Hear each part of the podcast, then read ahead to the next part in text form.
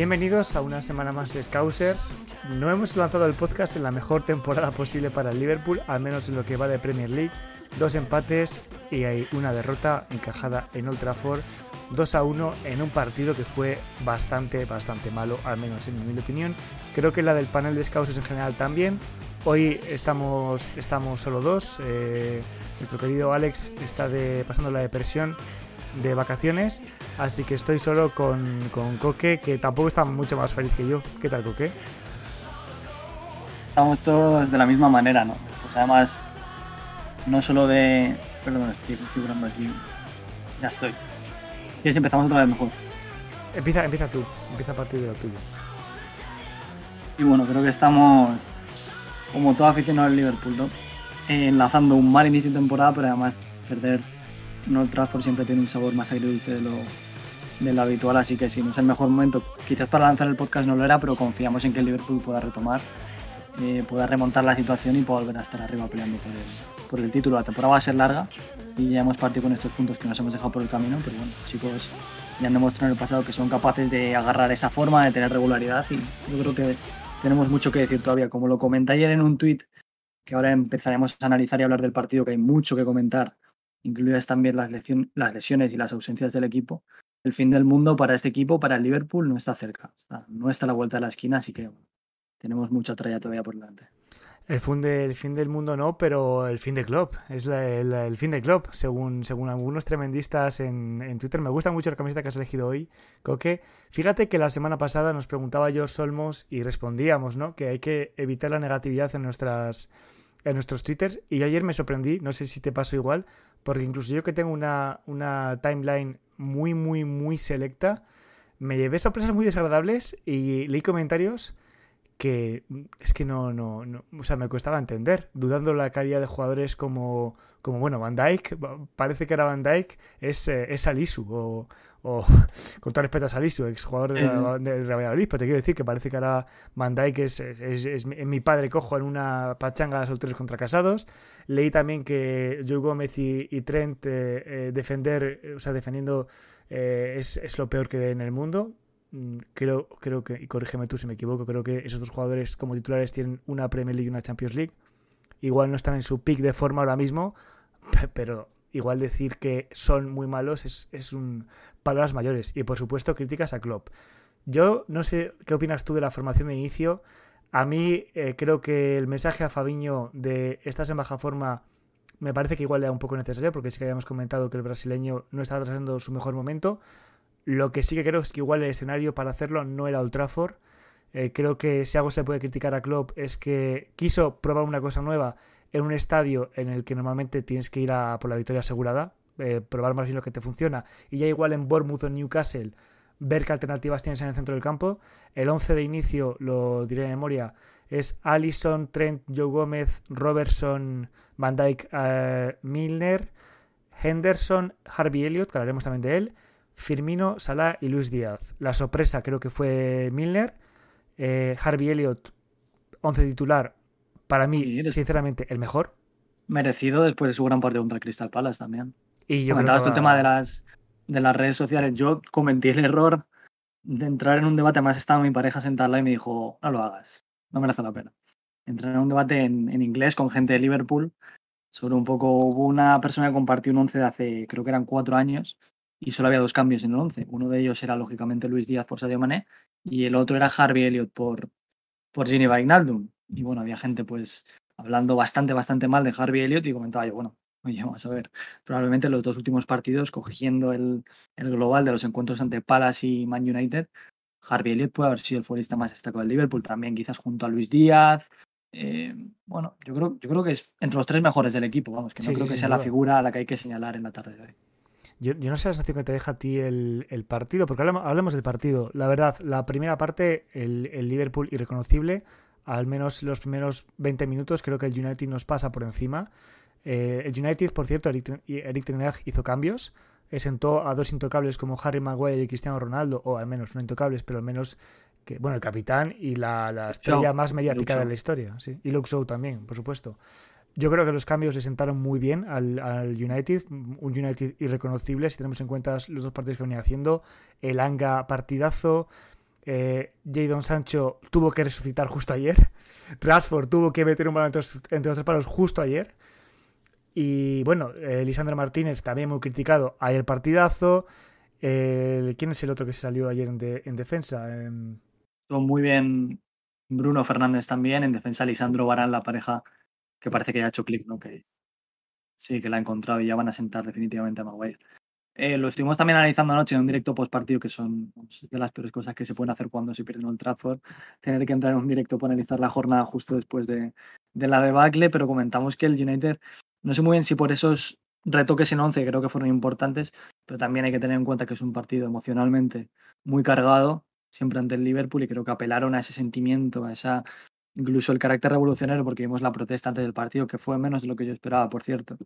Y quizás pues se juntó todo y salió una noche redonda. Comentabas tú la figura de Sancho, que yo creo que no tanto, pero a mí el partido de Sancho tampoco me pareció nada espectacular. Pero bueno, lo de Rashford con el Liverpool es una cosa que no tiene ninguna explicación. Llevaba, tengo el dato aquí, llevaba 17 partidos sin marcar, 997 minutos sin ver puerta y contra el Liverpool en 8 partidos en Old Trafford ha marcado 6 goles.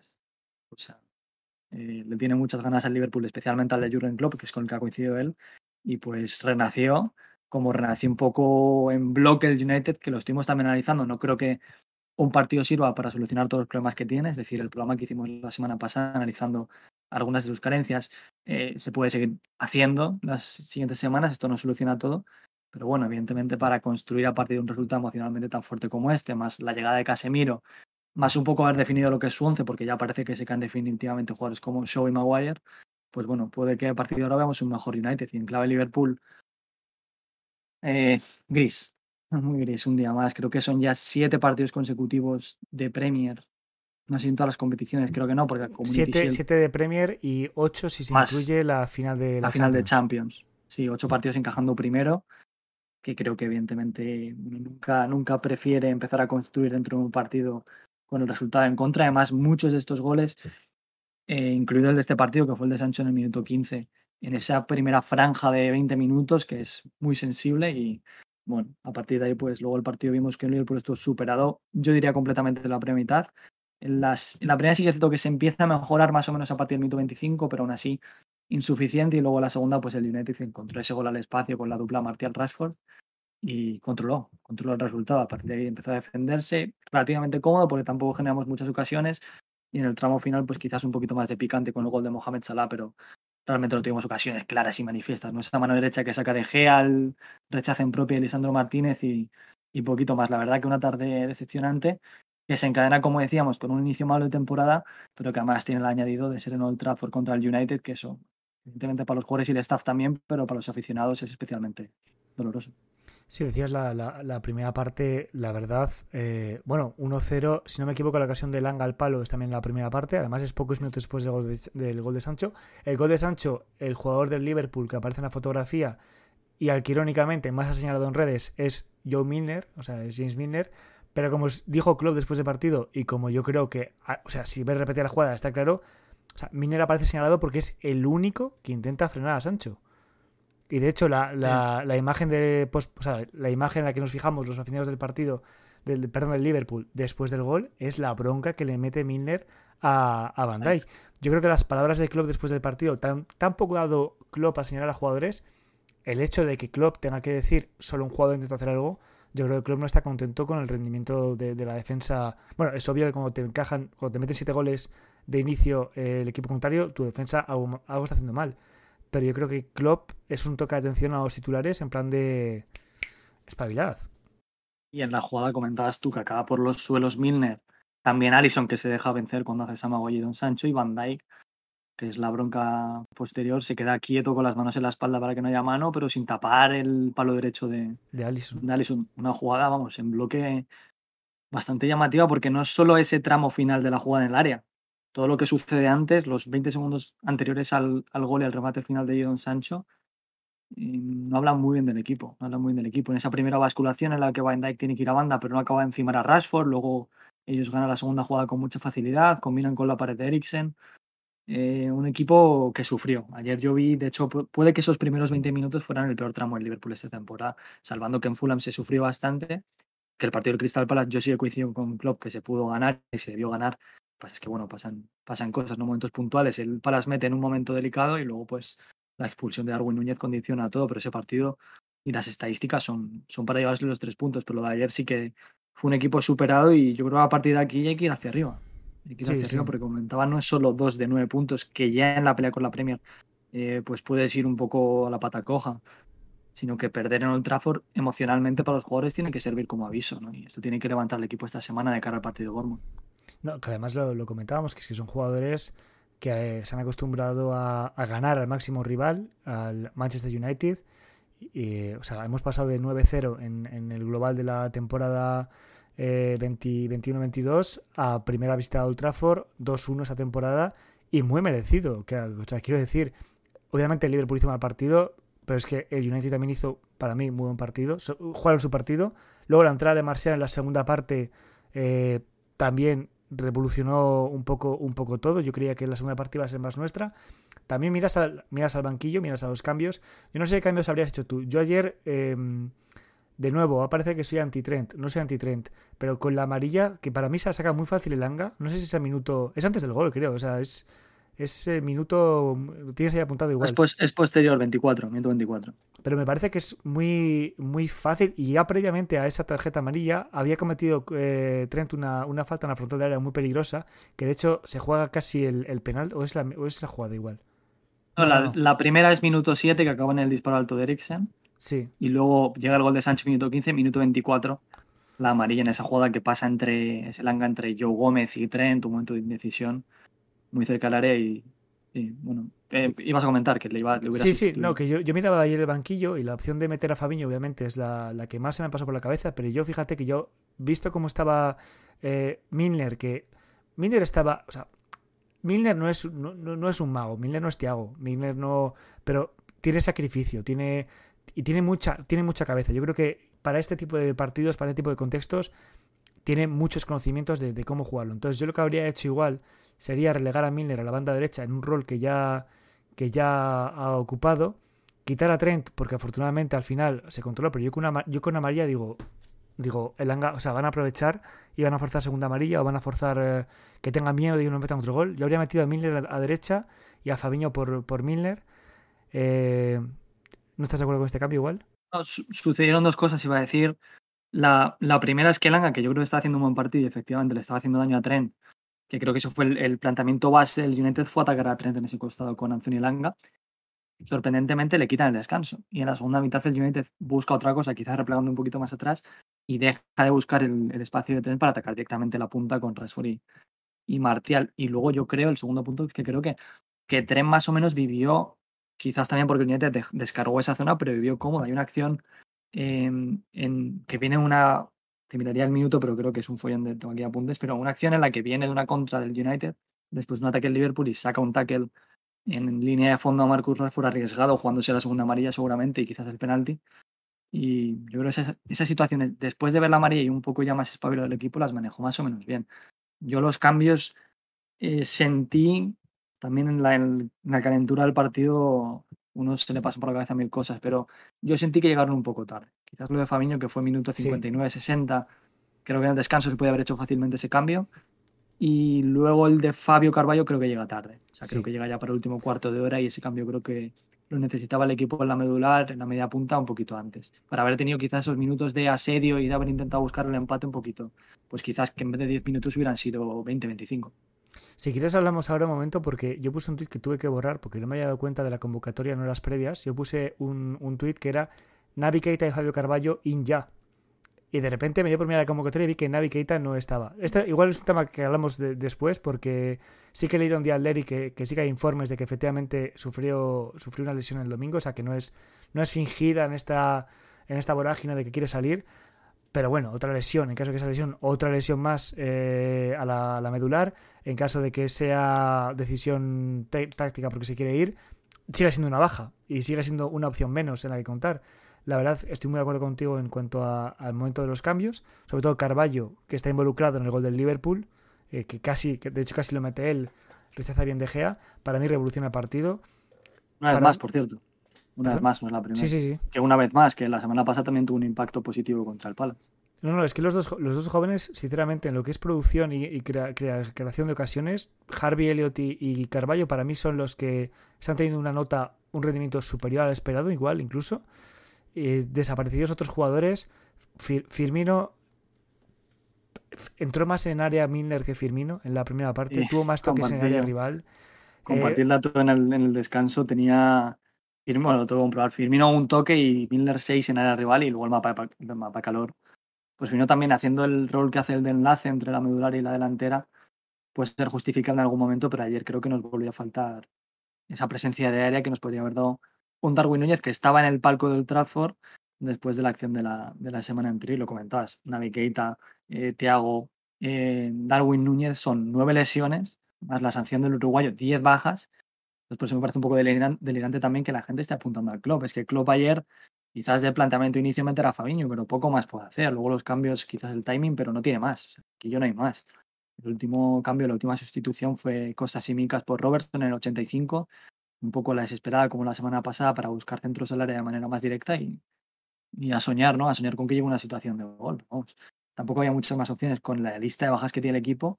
Y se habló mucho del tema de Darwin Núñez, que yo creo que era un partido bueno para él y creo que sí hubiera podido ser titular, se hubiera pegado a Lisandro Martínez, le hubiera hecho más daño de lo que supimos hacer anoche.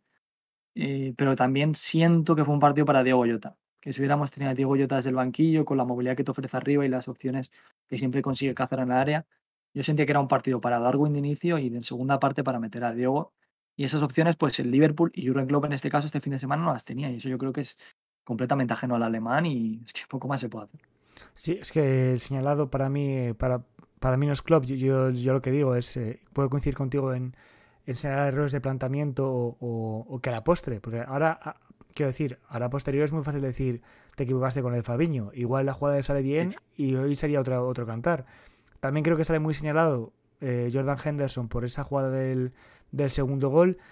Una jugada un poco, una jugada un poco extraña. O sea, yo creo que eh, yo no he jugado mucho al fútbol profesional o, amateur, pero siempre me han dicho cuando juego pachangas con amigos es nunca envíes un balón hacia tu área si no estás, o sea, si no sabes dónde están los atacantes. Y yo creo que Henderson intenta como, o sea, de estas que dice, puedo meter el pie, lo meto yo antes de que lo meta un rival. Y en realidad al meter el pie es como una entrega extraña que le cae a Rashford y Rashford no perdona. Pero es, yo creo que es falta de entendimiento entre, entre Henderson y creo que es Gómez el que está también en el centro del campo en ese momento. Y, y Virgil. Y A, Henderson, se le va en control, que es un control horrendo. Y luego a partir de ahí, pues Martial le gana la jugada a la primera Van Dyke y Henderson, que yo creo que es más grave incluso que hacer un mal control, que al final es un error técnico, es que no hace la falta. No hace la falta porque tuvo un momento que pudo agarrar o parar a Martial y ya permite que filtre el pase y al espacio Rashford. En una jugada Tampoco vamos a gastar mucho tiempo en ella, pero dudosa. Dudosa. Se revisó con el. Ah, sí, desde el bar. Fuera de juego milimétrico a píxel a píxel, ¿no? Sí, no, eh, en línea, no una línea verde se vio, no se ve la de defensor y atacante, se vio solo una línea. Eh, nos quieren decir que estaban en línea, no lo sé, a mí no me da esa sensación. Se ha comentado también que este año la Premier está intentando. Eh, se, lo han titulado Tolerance Level, nivel de tolerancia un poco para favorecer a los atacantes. Pero lo comentaba ahora con Alex precisamente en Twitter esta tarde, ¿no? Había una jugada en el Fulham Brentford en la que ese nivel de tolerancia con Ivan Tony no se tuvo y le anularon una jugada que era también prácticamente en línea, así que, bueno, esa disparidad de criterios que siempre hay y que siempre vamos a seguir teniendo, pues al final se cantó en un gol legal, que seguramente merecía el United, ¿eh? ¿no? Tampoco lo vamos a quitar. El partido estaba 2-0 y el Liverpool ayer no se mereció puntuar, pero de nuevo, como vimos en la jornada 1 con esa jugada polémica entre Joao Pariña y Henderson, pues a lo mejor sí hay otra decisión arbitral, pues ya cambia el panorama y quizás el Liverpool está más cerca de puntuar, pero bueno, al final fue lo que fue y el Liverpool no estuvo a la altura. Yo solo comenté una jugada en Twitter y no faltó el, citado de, de, que no, no, debe saber quién soy o tal. Eh, con, con, recordemos que Bruno Fernández, que para mí, lo digo antes de decir lo que voy a decir, para mí es un excelente jugador y es el jugador que ha cambiado la cara y que ha mantenido al United en los últimos dos años desde que llegó en el mercado de invierno, no sé si es 2019 o 2020, pero me parece que es un jugador excelente y extraordinario. Pero también creo que tiene ciertas cosas extradeportivas a, a cambiar. Le sacan una amarilla por simular un penalti total y absolutamente ridículo. Y cuando metes al, gol, hay una disputa estúpida, estúpida, en la que el, portugués simula una agresión. Y bueno, y retiene el balón 40 segundos. Y retiene el balón 40 segundos. Me parece muy extraño que esos en algún, en algún momento de la historia de la Premier se señala segunda amarilla. Pero que nadie me diga en Twitter que motivos no hay. Porque es pérdida de tiempo, simula agresión y luego en una jugada posterior vuelve a hacer además como que alguien ha pegado un manotazo. Y es que es mentira. Entonces yo, eh, obviamente, supongo que pedía la segunda amarilla desde la desesperación pura y dura de ayer. Pero bueno, no dejan de ser acciones que, que son feas y que no te gusta ver. Y que sobre todo, yo creo que con el reglamento en la mano habría sido muy exagerado igual, pero tampoco me habría sorprendido si saca la segunda amarilla. Es que es una jugada estúpida. ¿Qué, va a hacer ahí reteniendo el balón Bruno Fernández? Es una jugada que se hubiera penalizado con tarjeta amarilla si el futbolista estuviera limpio. No tuviera la primera ya, no estuviera amonestado. Seguro. Seguramente lo hubiera visto en esa jugada. Pero bueno, también eh, lo comentaría en el descanso con alguna jugada de Lisandro que mm, sin balón empujó a Salah, le dio una patadita, algún toque con el pecho para marcar terreno, que esas son cosas que van un poquito más allá de, tampoco de la línea, porque no creo que es algo grave, pero el United anoche se puso en ese nivel de, exigencia, de sacrificio, de también de bajarse al barro, ¿no? que también es importante cuando uno está en una situación delicada. Y el Liverpool lo decía al descanso, o se equipara, o llega a ese nivel esta noche o no va a sacar puntos. Y yo no llego a ver esa crudeza en los jugadores del Liverpool en un partido en el que los aficionados lo vimos, vamos, con, el colmillo afuera, y quizás pues faltó esa noche por parte de los futbolistas. Pero bueno, eh, acciones polémicas aparte, creo que no hubiera sido justo que hubiéramos empatado. No, la opción ahí en los últimos 10 minutos más, más tiempo añadido se pudo sacar algo, pero bueno, el equipo yo creo que, que, mira, puede ser un poco polémico, pero a lo mejor un empate podía engañar. No, bueno, hemos sacado un punto, no está tan mal. Creo que la derrota puede servir realmente de manera eficaz para despertar al equipo, más que un empate que, es, que hubiera sido falso. Sí, sí, sí, estoy totalmente de acuerdo. Vamos, yo la sensación con la que me quedo, o sea, independientemente del resultado, es, ha habido tramos buenos en, en Fulham, o hubo reacción, ha habido tramos buenos en, en Crystal Palace y a, pesar del shock de, la expulsión de, Núñez, se sacó un punto y como, como dijo Klopp, como dices tú, y como opino yo viendo el partido los últimos minutos, incluso se pudo ganar, pero la sensación que te deja el partido de ayer es, o sea, lo que más, te, lo que más me jode, hablando, hablando en plata, es que es derrota y dices que en ningún momento he tenido la sensación de que se podía remontar este partido. O sea, en ningún momento. Además, cuando, cuando metió el gol, cuando metió el gol Salah, yo estaba viendo el, partido con mi pareja y, dije la frase de lo peor es que esto me da, es giving me hopes. Digo, me está dando esperanza. Que es lo peor. Digo, no me hagas esto, Sara, no me hagas esto, porque tengo, tengo la esperanza de que, de que se puede sacar algo y, sé que no, porque sé que este, bueno, además el gol como llega, por cierto que igual sé que no ha visto el partido y nos escucha, gol de Salah, pues se le viene a la cabeza que, que puede ser un gol como el de Manchester City, como al Tottenham, como al Everton. A ver, es un tiro de Fabio Carballo que para Henderson y, o sea, para, para De Gea y está atento Salah, que está muy bien colocado, para meter la cabeza y meter el gol. Pero que tampoco es la quinta maravilla de gol. O sea, es gol de, por insistencia tiene que llegar casi. Es gol de Salah, que muchas veces no sabes ni cómo lo hace, pero siempre deja su sello en el partido. Tenía datos que creo que también, pues dentro de lo malo podemos hablar de Salah, que no hizo un buen partido, por cierto, le frenó muy bien eh, Malasia, el lateral neerlandés del, del United. Es el jugador del Liverpool que más goles le ha marcado en la historia al United. Son 10, supera a los 9 de Steven Gerrard. Eh, es un dato también bastante, bastante significativo. Y luego tenía el dato por ahí de jugadores en Premier que más goles le han marcado al United. Lo que pasa es que ahora mismo lo he perdido. Mira, sí lo tengo en Premier League.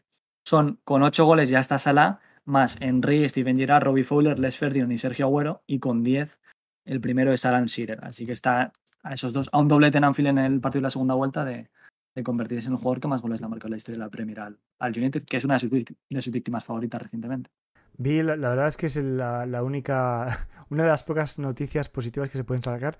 Mira, vi, vi esta estadística, no sé si conoces a Duncan Alexander, arroba Oli Sailor en, en Twitter, que es experto en sacar estadísticas eh, totalmente, no voy a decir ridículas, pero la más rebuscada del mundo. Y tiene una que me hace mucha gracia, es Salah es el séptimo máximo goleador en partidos de Premier League en Old Trafford en los años 2020. O sea, 2010 a 2020. No, no, años 2020, o sea, 2020, 21, 22. 2020 a... Salah es el máximo goleador, o sea, el séptimo máximo goleador en Old Trafford, sin ser los Seis primeros, los seis primeros imagino que son del United.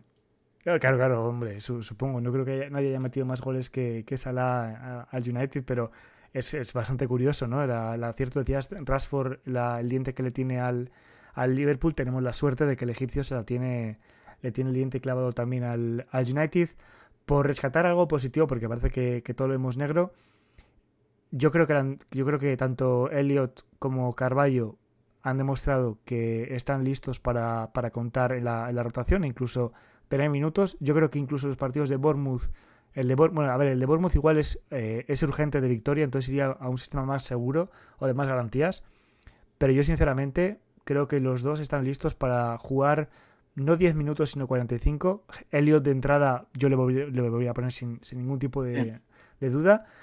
Noticias positivas. Luis Díaz creo que volvió a, demostrar que, tiene mucha garra. No sé si estás de acuerdo conmigo. Creo que Luis Díaz, eh, voy a decir esto, eh, después de haberme quejado de, las simulaciones de Bruno Fernández, pero voy a decir, tiene que tirarse más. En el sentido de que hay muchos balones que disputa que si se tira le pitan falta, pero como los pelea, la recupera el defensa rival y ya no, ya no las pitan. Bueno, yo no he jugado, no sé exactamente ni el minuto ni los rivales que había alrededor, pero entre tres en salida de balón, desde el suelo, cerca, cerca, cerca del corner, cerca del corner rival, ¿verdad? Sí, sí, sí, sí, Es que me ha venido hasta la cabeza. En ese aspecto es, es, bastante, es bastante noble, como otros que sí que busca quizás ir más al suelo, respetando lo que era y, lo que ha significado para Liverpool. Sadio Mané era un jugador que, en este, ese tipo de situaciones buscaba quizás irse al suelo y sacar pues mayor premio, ¿no? Que tampoco, en algunos casos si es tan llamativo y tan entre comillas, sucio como lo de Bruno, que es claramente un piscinazo, pues eso no lo vamos a defender nunca, pero sí que hay acciones que están ahí al límite, que sabes que si te dejas caer un poco, pues seguramente te la piten. Pero bueno, yo creo que no está a la altura del partido contra el Palace. Vi un Luis Díaz quizás a un nivel un poquito más bajo. Creo que le podría haber exigido más a Diego Dalot en ese, en ese lateral, pero vuelva a ser las noticias positivas. Yo también rescataría a Andy Robertson, que creo que está mejorando las últimas jornadas. Hubo un momento en el que se especulaba con que, oye, si Mikas está muy cerca de él, si Mikas puede incluso robarle más minutos de lo esperado, pero yo le veo a buen nivel y es de los que más me está gustando a nivel defensivo. Pero bueno, el equipo lógicamente tiene que, tiene que crecer en, en todas las líneas, empezando por la medular y la defensa.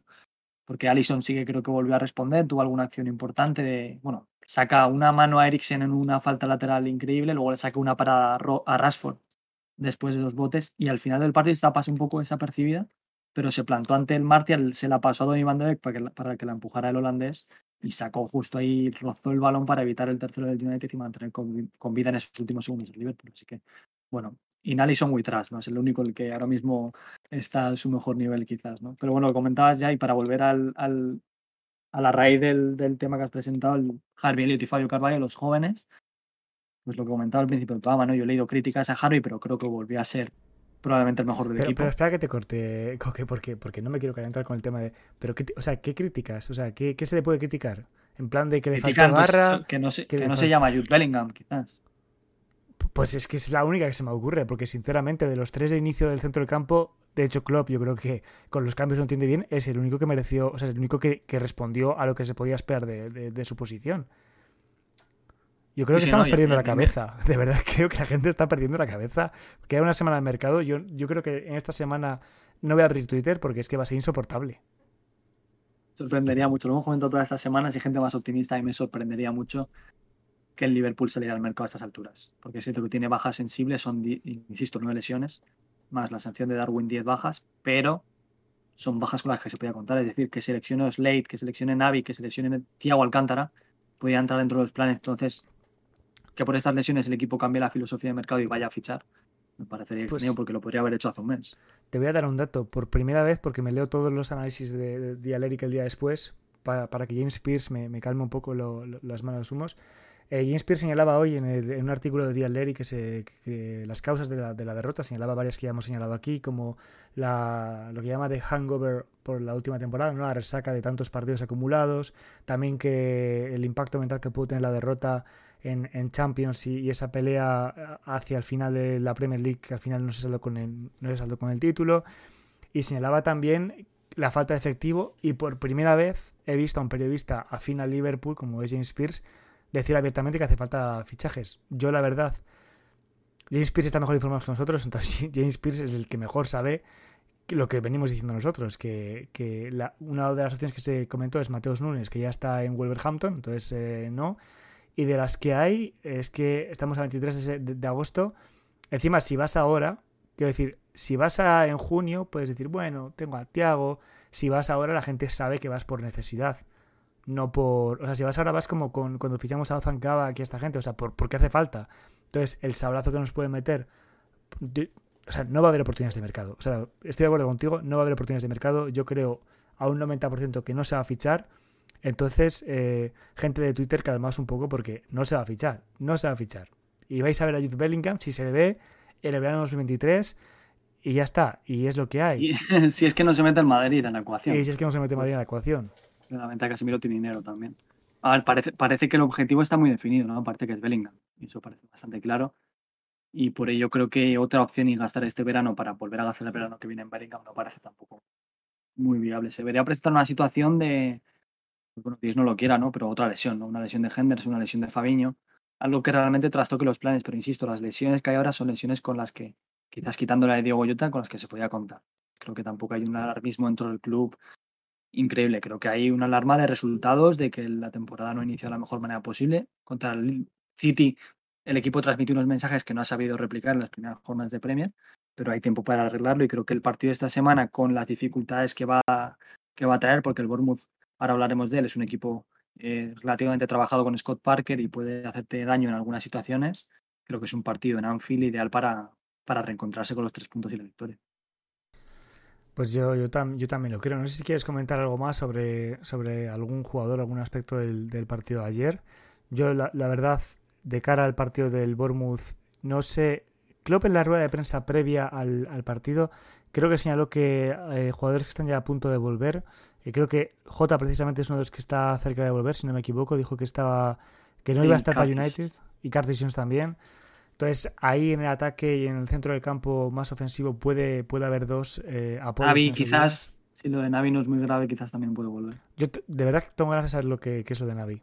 Eh, tengo ganas de saberlo porque yo quiero de verdad creer los informes que dicen que es físico y, no dejarme llevar por estas vorágines de, negatividad y pensar que, es, que es algo más allá. Quiero pensar que es verdad, eh, si es verdad que se recupere y, juegue y, ayude al equipo en el, en el plazo que estime el servicio médico pero a mí me da un poco de miedo, Coque. Me da un poco de miedo el, caso Keita. Eh, no sé. Eh, ya veremos cómo, evoluciona, pero no me transmite mucha seguridad el, estado de, Navi dentro del club ahora mismo. O club era muy claro. Navi no se va a ir si no hay un reemplazo para él. que llegue alguien no se va a permitir la salida de Navi, que parece también complicado. Con un equipo ahora mismo venga a buscar Navi y ofrezca el dinero que más o menos podría llegar a contentarnos el Liverpool, así que creo que esta temporada es justo decir que viene de su mejor temporada en Liverpool, sin ser una temporada tampoco extraordinaria, pero esta temporada va a seguir siendo jugador red y creo que puede llegar a ser útil en algunas situaciones, incluida esta en la que no está Tiago. Creo que puede ser un jugador útil. Veremos a ver en el próximo parte de lesiones que, que de Jurgen Klopp previo al partido de, del, del Bournemouth. Bournemouth, después Newcastle. Yo tengo miedo. dos, eh, dos partidos en Anfield. Dos seguidos ahora en casa. Dos partidos en Anfield eh, seguidos. El factor campo esperemos que, devuelva un poco la confianza al, equipo. Eh, antes de hablar de Bournemouth, eh, creo que el partido de, este fin de semana ha sido el de, el de Newcastle. Quiero sacarlo no porque fuera contra el City, sino porque es el, rival inmediato después. ¿El Newcastle da miedo, Coque? El United se ha ganado, el Newcastle, perdón, Newcastle United se ha ganado, se ha ganado mucho respeto desde diciembre de 2021 yo creo que es uno de los cinco mejores equipos de la Premier, seguramente. Acompañado evidentemente Liverpool City y el Tottenham Antonio Conte, el cuarto que lo elija quien quiera. Yo creo que podríamos traer al Arsenal de Mikel Arteta ahora mismo.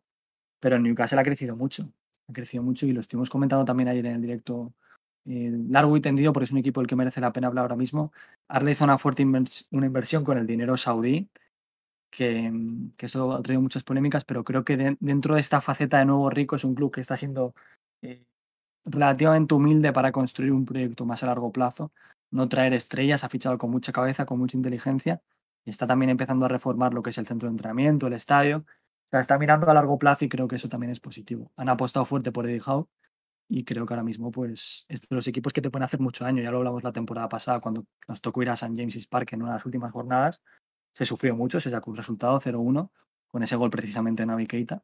Pero es un equipo que va por las cosas muy difíciles, que trabaja muy bien ese 4-3-3, ahora con Bruno Guimaraes, con Joelinton en la medular, que es esa reconversión inesperada, probablemente uno de los mejores centrocampistas de la Premier. Y luego arriba siempre ha tenido muchas armas, pero ahora están rindiendo quizás mejor que nunca, tanto Miguel Almirón como Alan San Maximan y por supuesto Callum Wilson, que es un 9, por cierto, que en su momento cuando el Liverpool buscó un perfil diferente, y descendió el Bournemouth, yo pensaba que era un fichaje que quizás podíamos acometer porque era un futbolista que podía darnos en algunas situaciones al estilo, pues quizás antaño de, de Benteke y Danings, un futbolista más de área, podía haber, podía haber venido bien. Así que es un delantero interesante y el Newcastle como colectivo está funcionando muy bien. Es un equipo que ha empezado la temporada, bueno, de hecho su mejor inicio desde 2012, cuando acabó metiéndose en, en Europa League. Pues del equipo actual de Howe al, anterior equipo de, Howe, el Bournemouth, que es el próximo rival del Liverpool. Tres partidos de Premier League. Primero, primer partido, victoria contra 2-0 contra el Aston Villa de, Steven Gerrard. Y luego ha tenido más suerte que el calendario lo ha puesto del tirón. Eh, City Arsenal, que es el único equipo que sigue invicto a estas alturas de temporada, que ha ganado todos los partidos.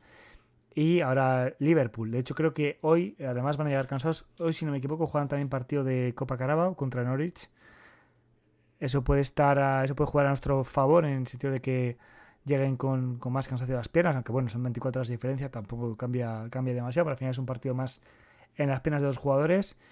Hablaremos luego más en detalle con, un compañero, eh, Héctor Crío, compañero de, otro podcast, que es muy fan de los Cherries y les lleva siguiendo muchos, muchos años. Pero yo no sé qué sensaciones te deja a ti este Bournemouth. Sí que es verdad que la victoria ya contra, contra el Aston Villa merecida también es verdad que Aston Villa no estará siendo el mejor equipo o la mejor versión esta temporada para desgracia de nuestro querido Steven. Pero luego contra equipos que se supone o sobre el papel deberían pelear por las mismas cosas que, el Liverpool, como son el City y el Arsenal, se ha deshecho totalmente. Ha encajado siete goles, no, no, no, he notado ni uno. Noticias positivas igual para el Liverpool. Yo no sé qué, peli, cómo crees tú que el, que el eh, Bournemouth va a intentar hacer daño al Liverpool y si el estilo del, del Bournemouth nos beneficia en, esa búsqueda de la primera victoria de la temporada o si va a ser un partido rocoso. Bueno, lo hemos comentado las últimas semanas, ¿no? Con esos equipos que, cambian su planteamiento para jugar contra el Liverpool en Anfield y cierran un poquito más atrás. Creo que va a ser el caso del, del Bournemouth, que como has comentado y me recordaba el caso del Norwich la temporada pasada, es un equipo que creo que va a estar abajo peleando por evitar el descenso y la toca un inicio de temporada complicado, ¿no? Con City, Arsenal y Liverpool, que es precisamente las, las primeras jornadas que tuvo la temporada pasada el Norwich y que decíamos, un equipo que puede hacer algo, pero empezando así, dejando estos puntos ya desde tan pronto, las sensaciones y anímicamente eso, pues también los jugadores lo acaban, lo acaban arrastrando. Me gustó mucho la primera jornada, de hecho, en, todos los partidos han tenido algún buen tramo, pero lo reconoció de hecho el propio Scott Parker en, en el postpartido de este fin de semana en Sky Sports. Su equipo concedió mucho y se lo hizo muy fácil al Arsenal en ese primer tramo de partido, esos primeros 25, 30 minutos, y creo que ese es un error que no van a volver a cometer. Es decir, un comienzo tan relajado como el que tuvieron en casa este fin de semana, no creo que lo repitan, así que eso pues evidentemente es un punto negativo para el Liverpool.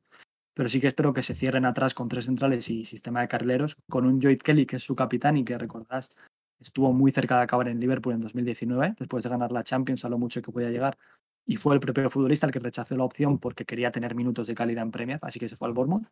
Y luego, pues un equipo que está manejando alternativas muy interesantes, ¿no? Arriba está jugando, bueno, está lesionado Dominic Solán, que tiene un problema de tobillo y se ha quedado fuera en las dos últimas jornadas, pero está jugando Kiefer Moore, que a mí en un delantero que me, me volvía loco, me gusta muchísimo y creo que tiene más, eh, más fútbol del que la gente le reconoce, no es solo un tallo de dos metros que te remata balones aéreos, es bastante más, un muy buen delantero y luego lo está rodeando cerca con un Marcus Tavernier que me parece una zurda fantástica, que está jugando en banda derecha, que creo que cuando lo lleve a banda izquierda le va a poder explotar mejor, pero en líneas generales es un equipo que puede hacer daño arriba y que tiene un bloque relativamente rocoso atrás con la línea de tres y luego por delante solo usará a Jefferson Lerma, el colombiano, que también puede jugar como central, eh, Luis Cook, Ben Pearson, jugadores en la medular que muerden mucho, así que no creo que, el plan de partido vaya más allá de, ofrecerles pocos espacios al, Liverpool. Quizás algo similar a lo que vimos en la jornada 2 contra el Crystal Palace.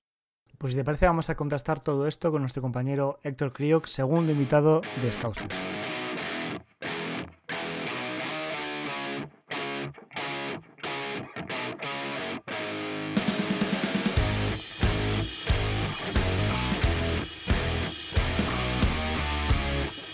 Estamos aquí con nuestro segundo invitado en la historia de Scousers. El primero fue Sepe, fan del Fulham. Hoy tenemos con, nosotros a Héctor Crioc, un compañero, un compañero de, aventura. Estuvimos juntos en la, media inglesa, hemos estado juntos en animación de vida. Y hoy eres el segundo invitado en Scousers. Héctor, fan del Bournemouth. ¿Qué tal, Diego? Encantado de estar aquí. ¿Cómo te hiciste tu fan de, fan, de los Cherries? Porque es un equipo que, que recordemos hasta 2015, si no me equivoco, nunca habían estado en Premier League ¿no? Suben con el Sí, es cierto. Subieron, eh, subieron en la temporada 2014-2015, si no me equivoco. ¿Tú ya eras fan de antes o, te, eh, te, hiciste subir al barco de, de y esta... No, a mí, a mí lo que me pasó es que eh, yo me fui a vivir a Bournemouth en febrero de 2013 por trabajo. Me mudé a Bournemouth y estuve viviendo allí un año. Estaban todavía en, Championship, pero, pero bueno, fui al campo un par de veces y, bueno, al final acabas integrándote un poco en, el equipo. Tuve la mala suerte que me fui, eh, yo me fui de la ciudad en marzo de 2014 y el ascenso se consumó en junio, con lo cual no tuve nunca la oportunidad de Pero bueno, que la temporada del ascenso fuiste al estadio, ¿no? Sí, sí, fui al estadio, fui en, en FA Cup que le ganamos al, al Barton Albion. De hecho, se suspendió el partido en sábado por unas lluvias de estas torrenciales y acabé viendo al Bournemouth en casa un martes por la noche, así un poco random todo, pero, pero bien, muy bien. Muy, un estadio muy pequeñito, pero, pero con, con mucho ambiente, con mucho ambiente. Y del Bournemouth de Howe al Bournemouth de Scott Parker, eh, buena temporada del año pasado, se logra el ascenso, que era, era el objetivo, y ahora por el momento sufriendo en Premier League, ¿no? Sí, bueno, la, temporada pasada yo personalmente eh, no me quedé del todo contento. El, equipo fue bien durante, durante, buena parte de la temporada, pero entonces algo que, pasó muy fuerte y supongo que, a la plantilla le afectó eh, fue la caída de, David Brooks. David Brooks es un centrocampista que tenemos que probablemente sea el más talentoso del equipo. Eh, que tuvo una enfermedad, vamos, ha tenido un cáncer, se está recuperando ahora y, y lo ha superado, menos mal. Y el equipo pegó un bajo. El equipo pegó un bajo, estuvimos a punto de no subir y al final lo peleamos ahí con el Nottingham Forest y conseguimos, bueno, ese partido fue un desastre, pero conseguimos sacarlo adelante y ascender eh, directamente a la Premier League. Lo que, lo que de primeras piensa un aficionado del Bournemouth es que no ha habido muchos cambios y eso da un poco de miedo. Claro, sobre todo si comparas con, con, con, precisamente el Nottingham Forest, que se comenta mucho por redes, el desembolso que está haciendo con, con un plan para conseguir quedarse como sea. El, el, Fulham, que este año sí que es verdad que no ha destacado mucho por, por ficha, ha fichado, pero no tanto. El Fulham, por ejemplo, hace cuatro temporadas en la 17-18 hizo un gasto descomunal que no salió para nada eh, porque descendieron la, la, temporada siguiente. Pero es que es cierto que el Bournemouth a ver, también para, para los fans neutrales como yo, o sea, que, que vea al Bournemouth cuando juega contra el Liverpool, de hecho, casi me tenéis que recordar que habéis descendido, porque sois un equipo que a pesar de llevar poco tiempo en Premier League, se asentó muy rápidamente, estuvo muchas temporadas y ha vuelto tan solo, solo ha habido una temporada en, en segunda. Sí, sí, sí, hemos vuelto esta temporada. Eh, con, con Ander alguna vez la, la, broma de llamarlo equipo ascensor, que a mí me gusta porque no es real, no, no somos el, el fulano no es el Norwich. No es el Norwich. No, por el momento no, a lo mejor empezamos a hacerlo, a hacerlo ahora, pero no, no es el caso. Eh, sí, bueno, yo desde, y aquí de hecho podemos conectar con el Liverpool fácilmente porque desde los tiempos de Eddie Howe yo siempre me he preguntado quién ficha. Yo creía que fichaba Eddie y se han hecho fichajes muy sin sentido. Yo pienso en Jordan Ive, eh, incluso Solanke que ha funcionado ahora, eh, Diego Rico, eh, se han hecho fichajes muy, muy caros y, la planificación no tenía mucho sentido. Se fue Eddie y sigue ocurriendo. Con lo cual, no tengo muy claro quién lo hace. claro, y, y, Newcastle, sin embargo, sí que, sí que la cosa está funcionando mejor para, para Howe. Eh, lo de estos fichajes no, no, no, tiene, no tiene ningún sentido, no sé qué ocurrirá. Sí que es cierto que tenemos un dueño ruso, pero de los de perfil bajo, de los de perfil bajo que no, no está metido en ningún lío directamente y no, no se le ve mucho. pero estos tiempos si corren, que sea de perfil bajo. Claro, sí, sí. no se hablaba de él absolutamente nada cuando empezó el, el, conflicto. Eh, pues la verdad es que el equipo está con la base de la temporada pasada y dos o tres retoques por el momento. Ya ha dicho Parker que, están trabajando a ver si consiguen traer a, alguien más, pero, pero es muy comedido en rueda de prensa y dice que no se, no se puede meter si uno, si dos, ni tres, sino que con lo difícil que es el mercado, pues que están ahí trabajando en, ello. Eh, por el momento, la verdad es que está siendo un poco decepcionante. El inicio fue un poco mejor de lo esperado. el calendario. Aston Villa. ¿Fue, ¿Fue, en casa o fue, fue en casa? Fue en casa, fue en casa con Aston Villa. Es cierto que Vila también no, no está en, su mejor momento, pero yo no tenía altas expectativas por el tema de, los refuerzos. Eh, Solán que lesionado y, claro, yo no esperaba mucho. Y ahora este calendario de, de UEFA Champions League que tenemos, bueno, que me perdonen los hinchas del Arsenal, pero este calendario de UEFA Champions League que tenemos que, que claro, aquí lo, normal es salir con cero puntos de, estos tres partidos.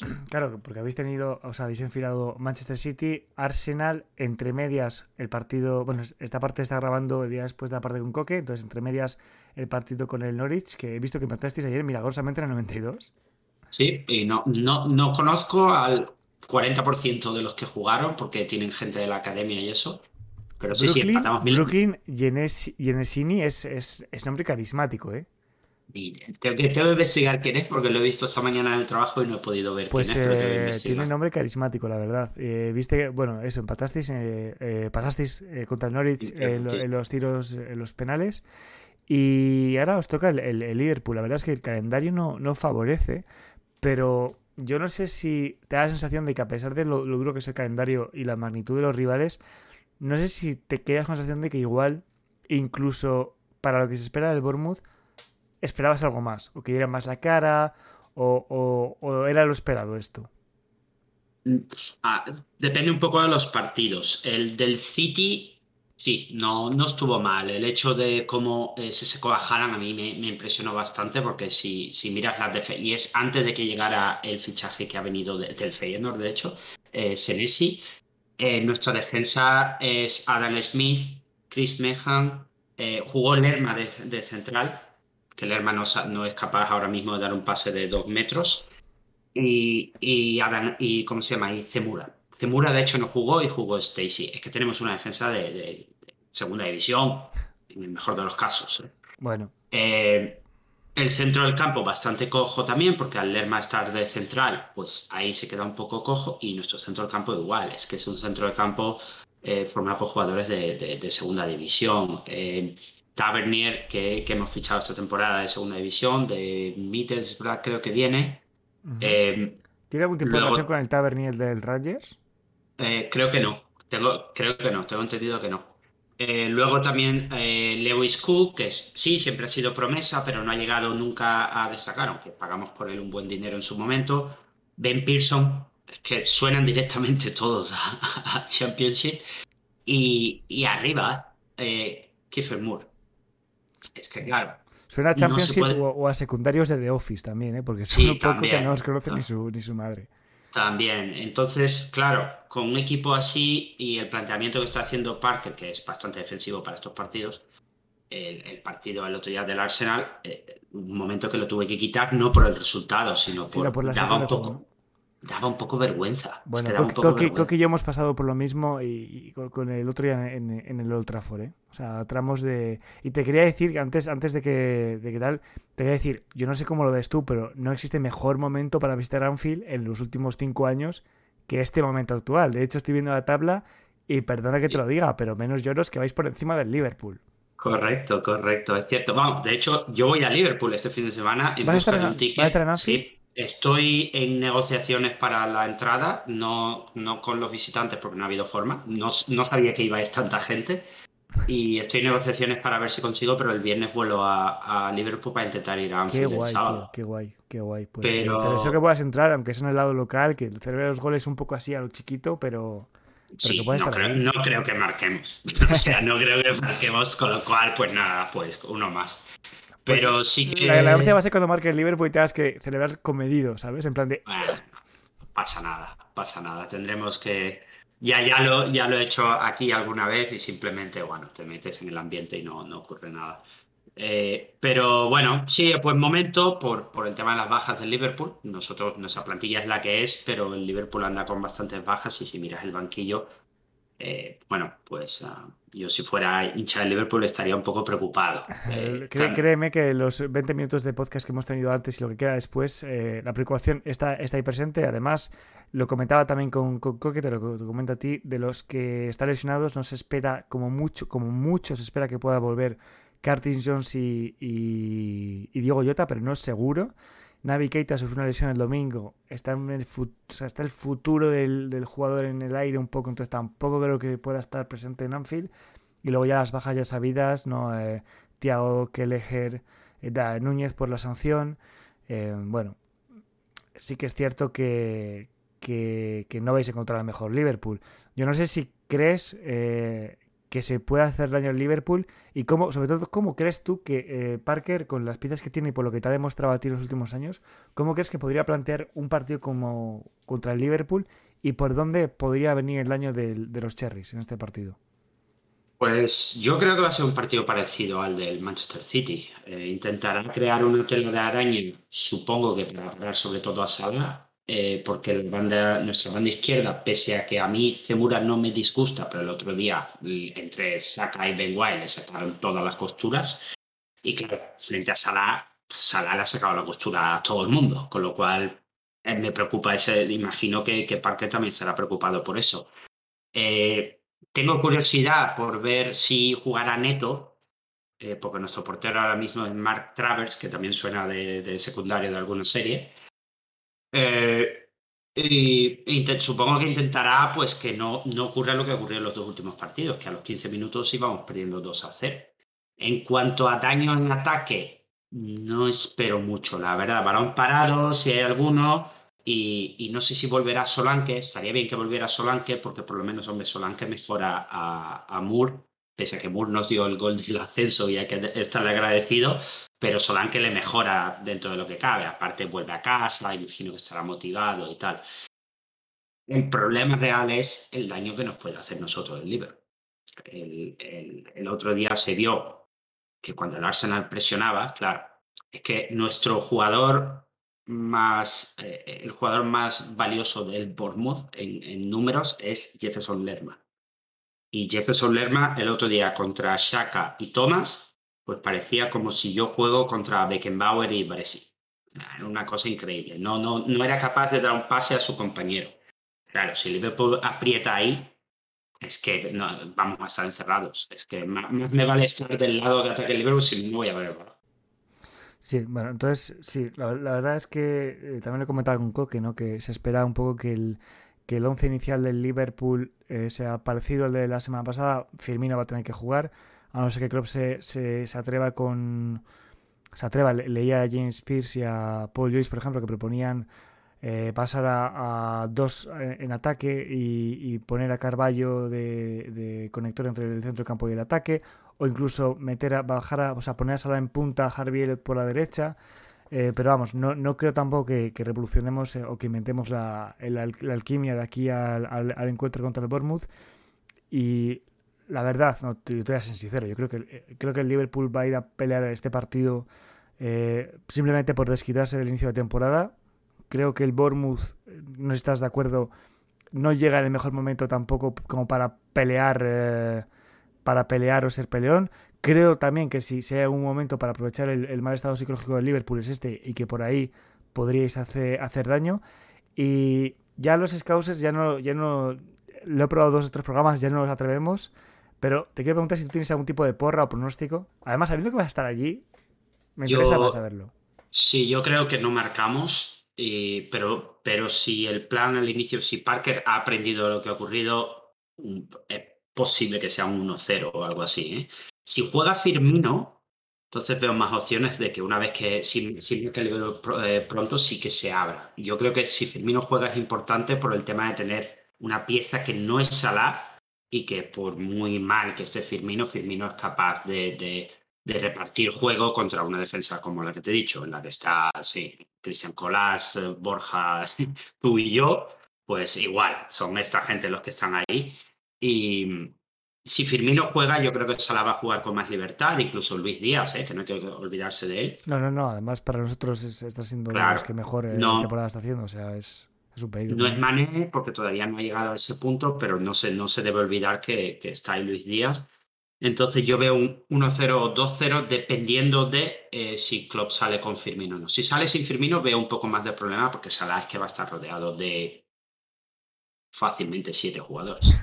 O sea, en, resumidas cuentas, eh, para ti la estrategia del, del, Bournemouth ya por ir cerrando va a ser neutralizar a Salah y el Liverpool podría hacer daño si, si gracias a la creatividad de Firmino, que es un jugador que está siendo criticado, incluso por nosotros, reconocemos que no está en su mejor nivel, pero para ser honestos, hemos visto en numerosas, en numerosas ocasiones que al brasileño le falta un segundo de, lucidez para, para, encontrar el hueco donde nadie más lo ha encontrado. Y Luis Díaz, que ya se vio contra Cristal Palace, que lo mismo, hace falta el mínimo espacio, que él, que él vea el tiro para, para aprovechar. Entonces, eh, yo también creo que esas son las armas y sinceramente desde Scouses te, te, agradecemos mucho que hayas venido. Yo te deseo suerte si en tu viaje a, Liverpool que consigas la entrada. Y ya que estás allí, si tienes un detallito de enviarnos alguna foto o algún vídeo para Scousers, yo también te lo agradecería mucho. Vale, no te preocupes que si, si entro te lo mando y si no desde un pub también te lo mando. Bueno, aunque no lo van a poner en un pub, ya veré dónde, dónde me busco la vida para verlo, pero, bueno, pero sí eh, que, sí que intento intentaré mandaros algo desde allí y, nada, un placer estar aquí. Pues te envío un abrazo, nos vemos al partido de vuelta y con Sepe no pude decirlo porque Sepe vaticinó un empate y así fue, en tu caso sí que digo que, espero que se cumpla tu pronóstico, para la desgracia de los Cherries. Sin problema. Bueno, esto no es nuestra liga, hay que tenerlo claro al fin y al cabo y ojalá un empate. A ver, somos rivales ahora mismo por la lucha del descenso, Héctor, ahora mismo. bueno, esto acaba de empezar. ¿eh? Esto acaba de empezar, exactamente. Un abrazo enorme desde Scousers y nos vemos pronto. Un abrazo, Diego, un abrazo a todos.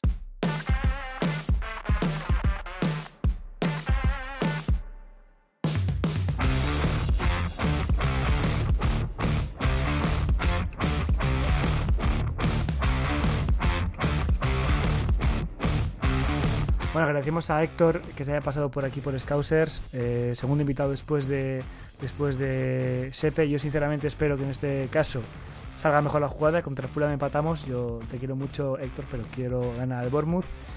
No hemos hecho preguntas en Twitter. Razón número uno se me ha olvidado. Razón número dos, eh, no estaba yo para interactuar con las redes eh, estas últimas 24 horas. Entonces, te quiero hacer dos preguntas, Coque. una, una wildcard que se me ha ocurrido, una pregunta libre Llevamos tres jornadas y es muy pronto para, evaluar un poco evaluar un poco lo, que es la Premier League. Pero te quiero, decir, te quiero preguntar, el equipo que mejor sensación te ha dado en cuanto a igual, no, no necesariamente top 6, sino igual en cuanto a sensaciones, eh, respecto a las expectativas, y el, contrario, el que, el que peor, al margen del Liverpool, que seguro que, te, nos está decepcionando a todos. Es, una muy buena pregunta ya a nivel general de la Premier League, al final vamos a tener que medir con los otros 19 equipos, ¿no? Eh, yo diría que el de los que mejor sensaciones está dejando es el Arsenal. El Arsenal que gana sus tres partidos, así contundente en todos. Y además, bueno, trae la base joven que, que ha venido fortaleciendo en las últimas temporadas, sobre todo el año pasado con ese mercado bastante ambicioso. Tiene un once bastante definido y luego los fichajes han caído del pie. Tanto Zinchenko dándole esa versión de lateral al centrocampista como Gabriel Jesús arriba y William Saliba en el centro de la defensa que ha desplazado a Ben White al lateral derecho. Está, siendo un equipo más rico tácticamente, que ahora está usando a Shaka eh, prácticamente a la altura de la media punta con Martin Odegaard por delante de Thomas Partey. Es un equipo que, está jugando muy bien, que está sacando resultados, al que no hemos visto todavía ante un equipo grande, que ese calendario duro lo va a tener a partir de septiembre y creo que va a ser un buen momento para evaluar si el Arsenal va a estar eh, definitivamente o no en la pelea por el título de Premier por fin tantos años después, pero seguramente es el equipo que mejor sensaciones ha dejado. Y luego, evidentemente, los, los ya mencionados, ¿no? Hemos hablado del Newcastle, que es un equipo que lleva casi un año desde la llegada de Eddie trabajando muy bien y es un equipo que seguramente vaya a aspirar a puestos europeos con esa reconversión de futbolistas que están un poquito en ostracismo seguramente como Miguel Almirón y luego pues equipos más outsiders como el Brighton por ejemplo que está ganando partidos eh, con contundencia ¿no? fuera de casa ante el West Ham fuera de casa ante el United empató ante el Newcastle en el Amex 0 a 0 en la jornada número 2 pero es un equipo que juega muy bien al fútbol que tiene un futbolista que en las últimas horas se ha enlazado con el Liverpool, ¿no? Moisés Caicedo, Veremos si esos rumores que llegan desde Ecuador se cumplen o no, porque es un futbolista de, futuro que a mí me está gustando muchísimo y es un equipo, pues, como comentamos en el caso tanto de Arteta y de Dijao, que lleva trabajando muchos años con Graham Potter y que está empezando a recoger los resultados, ¿no? Con muy buen fútbol, con una propuesta atractiva y sacando por fin los resultados que quizás merecía. Y la otra cara de la moneda, pues lógicamente hay, yo diría, tres equipos que están hasta ahora por debajo. Uno de ellos era el United, pero ha tenido la suerte de jugar contra el Liverpool 2022-2023, así que les hemos dado vida. Les hemos dado vida. Y luego, lógicamente, el West Ham, que ahora mismo está colista. Increíble el West Ham. ¿eh? Es el único equipo de los 20 de la Premier que no ha marcado todavía y ha perdido sus tres encuentros. Es cierto que la jornada a mí me gustó bastante y pudo ganarlo contra el Nottingham Forest. Pero de hecho que vimos una muy buena versión de Ben Ragma, hubo dos balones al palo, uno de Fornals y otro de Argelino, falló un penalti de Clan Rice. Y hay que contextualizar porque este fin de semana venía con las piernas cansadas después del partido europeo el jueves en, en fase previa de conference contra un equipo noruego. Pero está abajo y no está dejando las mejores sensaciones del mundo, un equipo al que todos situábamos en lucha por Europa, así que veremos si puede remontar. Y el tercero es el Leicester City, de nuestro conocido Brendan Rogers, que está también en descenso que está dejando sensaciones bastante agridulces y que ha tenido un mercado poco ambicioso. Se habla, de, se habla de que puede vender a Fofana por una cantidad altísima, por cierto, por más de 80 millones, al Chelsea, pero el único fichaje ha sido Alex Smithis, el portero del Cardiff que llegó para sustituir a, Casper Schmeichel, que se fue al Niza, ¿no? Y al final el titular está siendo Danny Ward. Es un equipo que se ha reforzado y se ha movido muy poco. Danny Ward, una plantilla Liverpool, ¿no? También, sí, por supuesto. Una plantilla, iba a decir, debilitada, porque también perdía de Mola Lukman, y parece que el equipo pues, no está a la altura de años anteriores y se habla de que pues Brendan Rogers puede tener las horas contadas. Así que el Leicester es un equipo que yo creo que no va a estar esta temporada entre los 10 primeros y puede sufrir. Y luego, por supuesto, nuestro amigo Leverton, que ya, ya tendremos tiempo de hablar de ellos dentro de poco porque sí, se acerca, se acerca el calendario. Bournemouth, Newcastle, ambos partidos en Anfield y después la visita a Wilson Park en el derby de Merseyside. Por favor, por favor, Dios del fútbol, que lleguemos en mejor forma, porque no puedo vivir yo un Merseyside Derby eh, en este estado anímico, ¿eh? Yo creo que me da algo. Yo, la verdad, eh, no quiero repetir tus, respuestas, pero el, el West Ham, igual por, por lo bien que lo hizo en ese tramo previo a abril-mayo que se volvió a desinflar y, que pasó de la lucha por Europa League, Champions League incluso, a gracias a la Conference League, pero la verdad es que el, el, West Ham del año pasado de, de Moyes a mí me dejó buenas sensaciones en muchos tramos de la temporada y me sorprende mucho eh, verle, verle tan abajo. Sí que es cierto que el partido del Forest lo pierdo yo y me corto las venas porque es un partido de verdad que... merecieron ganarlo. Con, todo el respeto que... tengo al Forest, ¿eh? pero de verdad es un partido que, lo juegas 10 veces y lo ganas 9. Y que dos de los equipos que hemos mencionado, eh, que están ahí abajo, tanto West Ham como Leicester City, son equipos que venían acostumbrando a, pelear por puestos europeos y son los dos únicos equipos que el año pasado nos ganaron un partido de Premier al Liverpool. En diciembre es 1-0 en Leicester y aquel 3-2 bastante polémico en el London Stadium en septiembre, octubre, incluso puede ser noviembre, pero al principio de temporada, esa primera mitad, son los dos las dos únicas derrotas del Liverpool del año pasado en Premier. Y por cierto, Coque, eh, te voy a levantar un poco el ánimo, ¿eh? Pero arranque del Liverpool en Premier en los últimos 10 años, seguimos por encima del Everton en la clasificación seguimos por encima del Everton. No me, no me contenta mucho porque estar por encima del Everton tampoco tiene mucha dificultad en las últimas temporadas. Cierto, cierto es, cierto es. Pero bueno, no voy a ser que el lado azul de la ciudad se, ponga, se ponga chulo ante la desgracia del Liverpool. Eh, podría acabando, bueno, diría que mi equipo revelación, aparte del, Arsenal, que creo que creo que es obvio que está haciendo bien las cosas, el, el Nottingham Forest, eh, al que se está echando, se está comparando en, Twitter con el Bayern de Múnich, el PSG y el City, yo la verdad les diría a esta gente, eh, normalmente son gente, por cierto, no quiero, no quiero generalizar, pero es gente que no ve nunca la Premier League y, o que no sabe cómo funciona la, la de la Premier League y ve a un equipo gastar 756 millones y pone burradas. Yo recomiendo un, un hilo de Forest Life bastante, bastante bueno eh, sobre explicando un poco las finanzas de Nottingham Forest, eh, de por qué se ha podido gastar tanto dinero, por qué es arriesgado si sale mal este año, pero por qué a largo plazo no es tan alocada la, apuesta del, del, Forest. Yo creo que lo explica bastante bien. Y, bueno, esos son mis, mis, equipos por arriba y por abajo. La segunda pregunta, ya para cerrar este episodio, vamos a acabar volviendo a, volviendo a Anfield.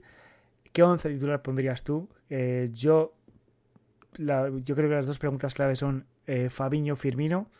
Titulares no, eh, vuelve eh, Harvey Elliott mantiene la posición, meterías a Carballo y te, hago la pregunta si todo sigue como hoy y si no recuperamos a nadie. Obviamente si recuperamos a jugadores como Diego Jota Cartillos todo podría cambiar, pero a día de hoy si, si llega el, sábado y la enfermería sigue igual de llena, ¿con qué once saldrías tú eh, en Anfield? Y yo creo que tiene que haber movimiento porque evidentemente lo que vimos en Old Trafford esta semana no funcionó. Es cierto que Fabiño, eh, lo decíamos, viene de partidos bastante pobres, pero quizás su presencia para actuar de escoba, ¿no? ser el elemento de contención la medular, parece ahora mismo eh, fundamental para el equipo. Yo espero que esa sea la primera intervención de Klopp, que vuelva eh, Fabiño y que se desplace a Henderson a una posición un poquito más avanzada, pero sin sacar de once a Harvey Elliott, que yo creo que, insisto y repito lo que hemos dicho hoy, seguramente el futbolista más destacado del Liverpool en las últimas dos jornadas. Atrás no espero cambios porque, como decíamos, Alisson está funcionando, Robertson y Trent son intocables, Van Dijk también, y su pareja, pues mientras estén con Ate y Matip fuera, pues parece que lo más adecuado es que sea Joe Gómez. Así que creo que no habrá variantes ahí. Luego Salah y Díaz tienen asegurado el tridente, no solo por el nombre que tienen, sino porque se lo están ganando y están jugando bastante bien.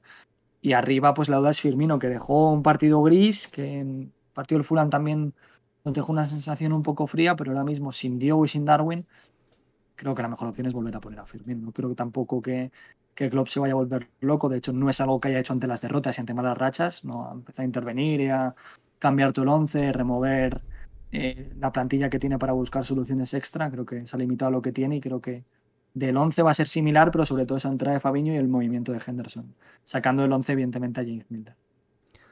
Pues eh, por ir acabando, Coque, ya sabes que de, hace dos jornadas prefiero no preguntar los resultados. ¿Se va a ganar el, se va a ganar el Bournemouth, Coque?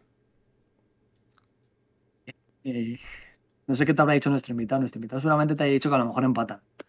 Y están esperando. Bueno, no te, no te creas, ¿eh? No, no, no tan optimista es el mejor momento para visitar Anfield. Yo creo que no hay nunca un momento para visitar a Liverpool de Klopp. Pero bueno, yo confío en que sea por fin, ¿no? Después de estas jornadas que nos han dejado un sabor un tanto agridulce, en la que ya podíamos haber ganado, por insisto, el partido del Palace es ganable y el equipo además presentó su mejor versión cuando estaba con 10, algo que es bastante raro, así que yo confío en que por fin este fin de semana veamos el, el primer triunfo y esos tres puntos que pueden darle un salto, insisto. A la clasificación al Liverpool se ve muy abajo, pero en estas primeras jornadas en las que las diferencias son tan cortas, hay muchos cambios. Ganas un, ganas un partido te pones quinto, lo pierdes te pones décimo cuarto. Eh, va a haber mucho movimiento, así que calma que pronto estaremos de nuevo arriba. Pues calma a todos los aficionados que, que, la, soléis guardar y que nos escucháis. Creo que la comunidad de Scousers es bastante sana en el sentido. Calma, desde aquí os transmitimos calma. Eh, yo también creo que se, que se va a ganar. Creo que esto es un bache, creo que la calidad de los jugadores de este, de este grupo ha quedado sobradamente demostrada y que tarde o temprano los resultados van, a ser acordes a, la, calidad de, los que están en, sobre el terreno. Te deseo muy buena semana, Coque, y de verdad te deseo que para el episodio 8 de Scouses ya estemos eh, con confeti, celebrando la primera victoria. Justo te iba a decir que vamos a tirar confeti en esta situación. Yo confeti no, pero tengo una botella de champaña en el frigo, por, por qué va a pasar. Pues nada, que pueda también... que esté Alex con nosotros la semana que viene. Eh, precisamente, mandamos un saludo enorme a, Alex que nos estará escuchando desde, desde Bélgica, ya que habréis escuchado opinar también del partido. Y, bueno, esto es todo por hoy. Muchas gracias por escucharnos. Eh, pasa buena semana, Coque. Igualmente. Y a vosotros nos, nos escuchamos dentro de una semana en Scouts.